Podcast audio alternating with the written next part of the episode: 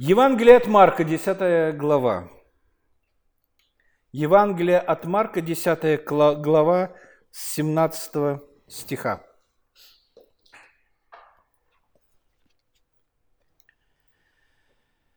Когда он выходил в путь, речь идет о Господе и Спасителе нашем Иисусе Христе, когда выходил он в путь, подбежал некто, пал пред ним на колени и спросил его, «Учитель, благей, что мне делать, чтобы наследовать жизнь вечную? Иисус сказал ему, что ты называешь меня благим? Никто не благ, как только один Бог. Знаешь заповеди? Не прелюбодействуй, не убивай, не кради, не лжесвидетельствуй, не обижай, э, не обижай, почитай отца твоего и мать. Он же сказал ему в ответ, «Учитель, все это сохранил я от юности моей. Иисус, взглянув на него, полюбил его и сказал ему, одного тебе не достает. Пойди, все, что имеешь, продай и раздай нищим, и будешь иметь сокровище на небесах. И приходи, последуй за мною, взяв крест. Он же, смутившись от этого слова, отошел с печалью, потому что у него было большое имение. И, посмотрев вокруг, Иисус говорит ученикам своим, «Как трудно имеющим богатство войти в Царство Божие!» Ученики ужаснулись от слов Его. Но Иисус опять говорит им в ответ – Дети, как трудно надеющимся на богатство войти в Царство Божие. Удобнее верблюду пройти сквозь игольные уши, нежели богатому войти в Царство Божие. Они же чрезвычайно изумлялись и говорили между собой, кто же может спастись? Кто же может спастись? Иисус, возрев на них, говорит, людям – это невозможно, но не Богу, ибо все возможно Богу. А, тема проповеди «Человеком это невозможно». В данной редакции людям, что мы читали, а, в синодальном «Человек это невозможно». Хотя это тоже синодальный, но уже скорректированный. А, но человеком невозможно. Однако начнем мы э, с, не с этого отрывка, не с текста, а с определения гуманизма. Гуманизм, что такое гуманизм? Ну, если просто и кратко, и очень кратко, это философское и общественное течение, которое ставит человека превыше всего, а человеческие ценности – добро, мир – созидание и прогресс провозглашает наивысшими ценностями. А, и первая э, фаза гуманизма, э, она расцвела или начала э, распространяться во Флоренции в XIV веке, между прочим. И мы можем спросить, гуманизм это хорошо или плохо? Но как бы из определения видно, ставят э, такие ценности, э, добро, мир и созидание, прогресс, произглашает э, наивысшими э, и ставит человека превыше всего. Что же в этом плохого-то? Что же в этом плохого? А, значит, что хорошего?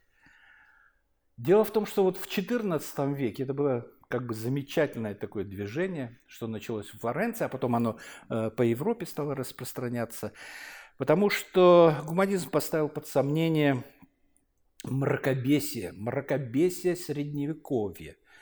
А, и э, поставила под сомнение христианство, христианство того времени, которое деградировало до суеверия в абсолюте. Суеверие в абсолюте не осталось места Христу, не осталось места Богу. Э, везде суеверие. Три раза окунуть, три раза пройти, три раза э, сделать, присесть, три упал, отжался, три раза. Все три раза или что-то еще. И везде суеверие. Нельзя так, нельзя это, нельзя то. И, и, и, и вообще Библии-то не осталось. Ничего. А, да, нельзя читать Библию на родном языке. Вот только э, Запад на латыни, Восток только на старославянском или греческом. Греческая церковь на греческом. Древнегреческом. А, и вот э, в связи с тем, что с этим оно противопоставило э, человека, вот этому мракобесию, казалось бы, все хорошо. Но к чему все это хорошее привело? По Федору Достоевскому, по его роману «Братья Карамазовы», а, это привело к, э, к философии, э, за которой стоит Иван Карамазов. Философия можно выразить тремя словами. А нет, пятью. Если Бога нет, то все дозволено. Если Бога нет, все дозволено. А это гуманизм. Человек превыше всего. Все для человека. Все для человека. Добро, мир, созидание и прогресс. Однако к чему это привело? К чему это привело? Нацизм, ницшанство, коммунизм, в скобках говорю, ГУЛАГ, Китай э, – культурная революция, красные кхмеры – все это дети э, гуманизма. Это дети гуманизма. Во главу угла ставится человек. Бог свергнут с престола. Для него нет места. Потому что человек превыше всего. Зачем Бог? Зачем? А, ну пусть будет на вторых ролях, на третьих ролях. Пусть станет частью культуры, и церковь тоже останется или станет частью культуры. Выхолащивание Христа, выхолащивание Евангелия и такой культурный придаток к национальным каким-то движениям. И интернационал – Интернационал. Никто не даст нам избавления, ни Бог, ни царь и ни герой. Добьемся мы освобождения своей собственной рукой. Интернационал. Весь мир насилия мы разрушим до основания, а затем мы наш, мы новый мир построим. А почему э, отменили интернационал в Советском Союзе? Да потому что э, это же интернационал, это и Германия, э, это и Франция, это и все, и отменили в 1943 году, в 1943 году. Заменили интернационал. Его не отменили, не запретили, нет, конечно. Но интернационал был гимн Советского Союза до 1943 года. В 1943 году э, пишется гимн, э, Михалков отличился, э, пишется гимн Советского Союза, в 77-м переписывается и принимается новая редакция. Посмотрите, в 1977 году э, новая редакция гимна Советского э, Союза. Союз нерушимый республик свободных сплотила навеки Великая Русь да здравствует созданной волей народов единый могучий Советский Союз. 77 год просуществовал этот гимн Советского Союза до 91 года. 14 лет. Вот понимаете, навеки, навеки это 14 лет. 14 лет навеки, все как Иаков пишет, о тех, которые построили планы такие свои, радужные планы. Мы поедем в тот город, мы там сделаем прибыль, мы там наторгуем, э, там, там в три раза можно подняться. Так что давай, он говорит, неразумные, неразумные. Вместо того, чтобы сказать, вместо того, чтобы сказать, если живо будет и угодно будет Господа, поедем там, сделаем то и все. Ибо что ваша жизнь? Пар, являющийся на короткое время. Вот такие, э, казалось бы, нерушимые э, и, и наводящие ужас на весь мир ядерным арсеналом и всем прочим Советский Союз, вот такой вот, бах, И благодаря милости, как сейчас называют презрительно, ругательное слово пиндосов, не дали умереть. Ножки Буша, помните? А так бы чем кормили? Не было ничего. Ножки Буша. А сигаретные бунты, ну, кто постарше помнит, я помню когда в Минске э, моторный завод и тракторный э, трамвай с рельсов э, сняли и поперек дороги поставили. Не было табака. И American Blend Tobacco Company завалила сигаретами Бонд. Гуманитарная помощь. Не было. А за водкой по, голова, по головам лезли о карточке на макароны.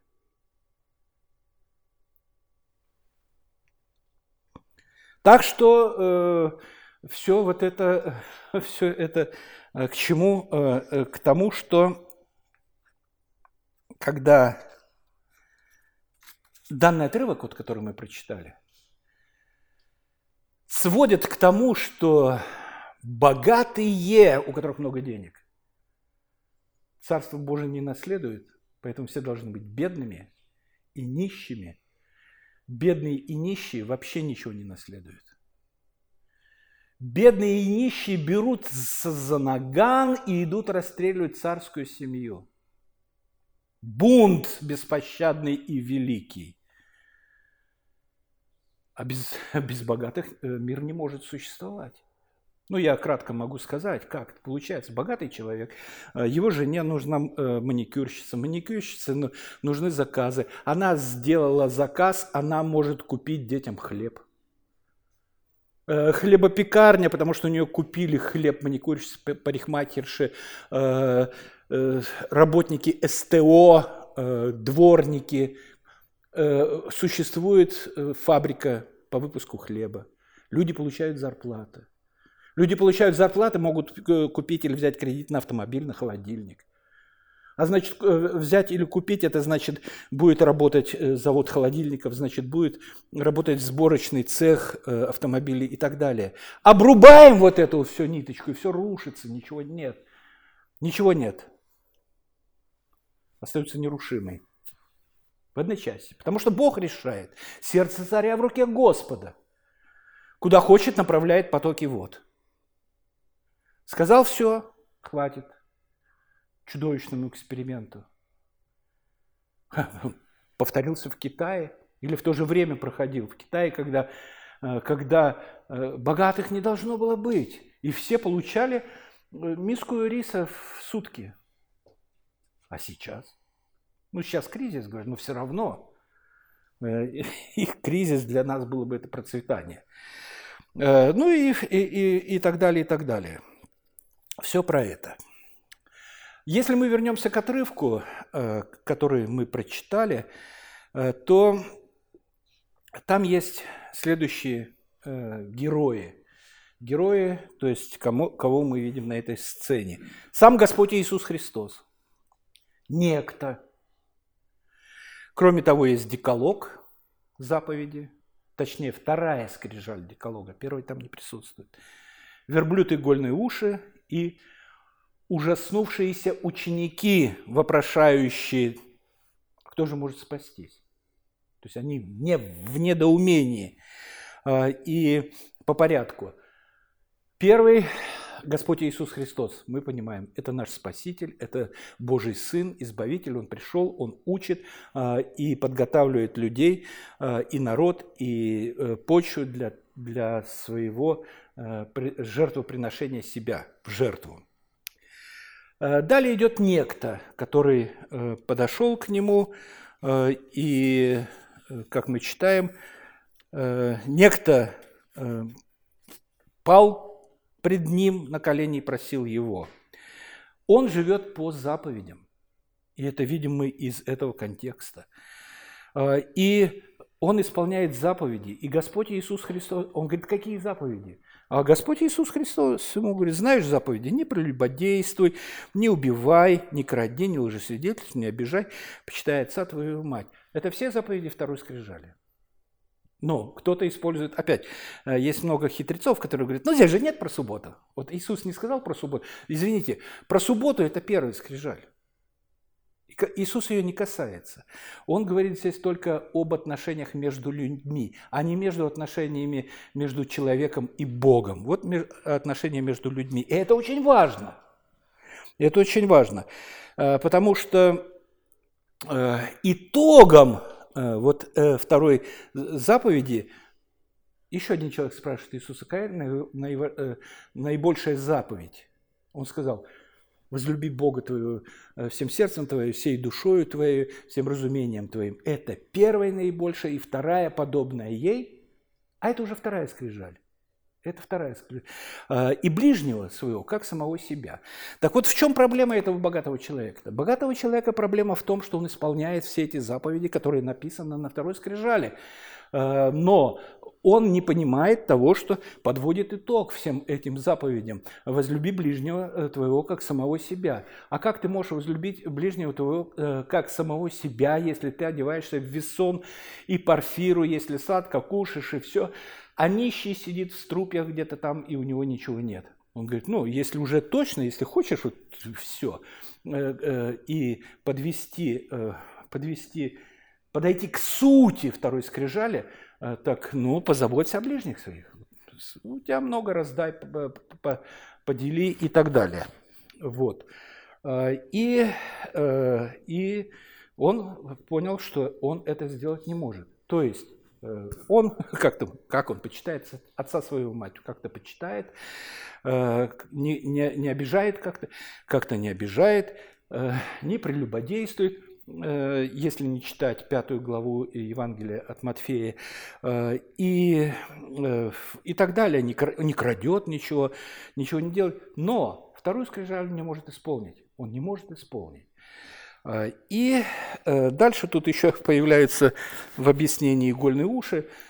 Это ну, ну, вообще понятно, что здесь э, речь, Господь Иисус Христос говорит, ну, невозможно вот богатому, который вот, богатый э, войти в Царство э, э Небесное, потому что верблюд, э, легче верблюду войти в игольные уши. Кто-то придумал Э, сказку про ворота в Иерусалиме, игольные уши, э, которые там вот такой высоты, э, и чтобы втиснуться в эти ворота, верблюд должен встать на колени, проползти в эти, слышали, да, такие байки, проползти туда, в Иерусалим, через эти игольные уши, он таким образом проползет. Значит, мы должны встать на колени со своим богатством, и вот так вот, э, как Лютер, э, эти ступеньки э, апостола лез к папе, туда, к святому престолу римского папы на коленях и на каждой ступеньке должен был читать «Отче наш». Вот все, в этом будет спасение. Господь Иисус Христос говорит, нет, невозможно. А почему ужасаются ученики? Интересный вопрос. Э, э, ну, почему они ужасаются? Они же не богатые. Они же не богатые.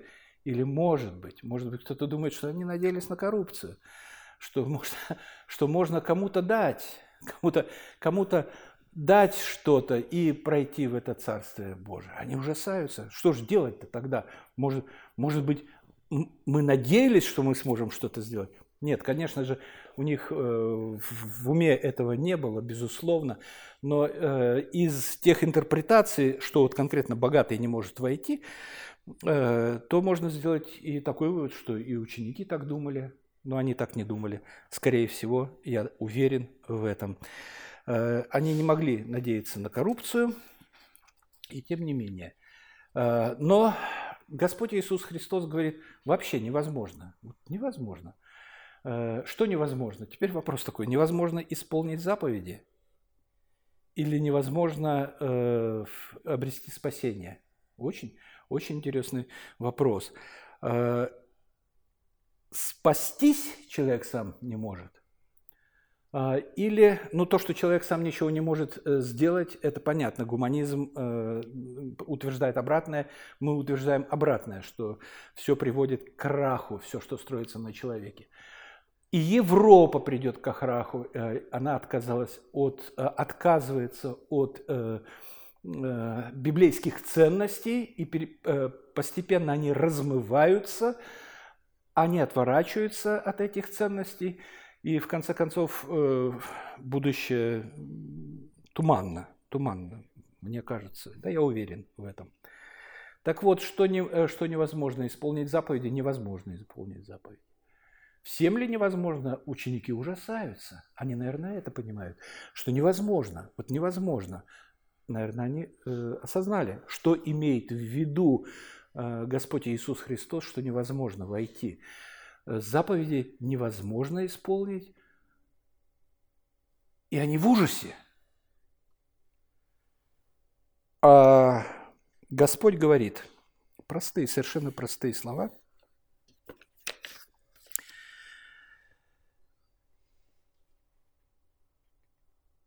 Людям это невозможно, человеком невозможно, но не Богу. Ибо все возможно Богу. Что? Спасти или исполнить заповеди. И то, и другое. Исполнить заповеди. Рождается человек, Сын Божий – Господь Иисус Христос. Он не нарушает закона, Он исполняет его полностью и абсолютно. И только такое абсолютное исполнение закона приемлемо для Бога – не 99,9, потому что Яков говорит, виновный в малом, виновен во всем. Все, все, сколько не насобирали себе э, жемчужин, ложка дегтя, все испортит. Все. Ничего не останется. Поэтому человеку невозможно, да как бы он ни старался, а вот Богу возможно. Господь Иисус Христос исполняет заповеди и, исполнив их, агнец без порока, возносит себя на Голгофу, беря на себя вину своих, тех, которых Отец дал ему. За тех молю, которых ты дал мне. Первосвященническая молитва Господа Иисуса Христа. Иоанна 17 глава. За них отдает жизнь, то есть вместо них берет наказание смертью, ибо возмездие за грех – смерть. И смерть за грех происходит – Бог праведен, праведен в данном случае справедлив, сложное слово для переводов праведен, когда э, справедлив, грех наказывается смертью, и на выходе мы имеем. Бог исполнил все заповеди, и Бог спасает людей.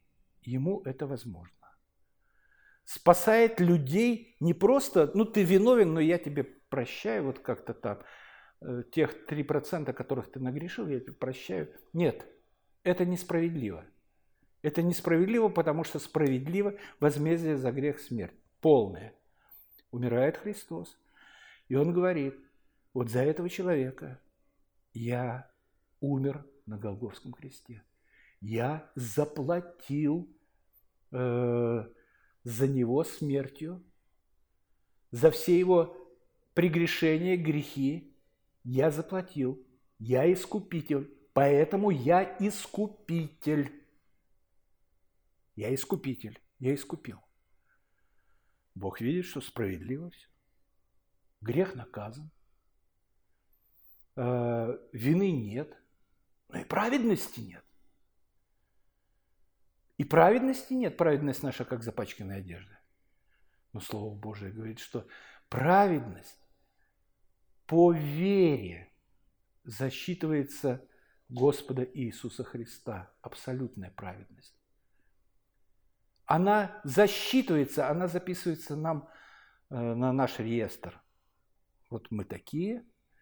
Мы поверили в Господа Иисуса Христа. Его кровь смывает с нас вину за всякий грех. И это же вера, о! И это же вера засчитывает нам праведность Христову в личную праведность нам.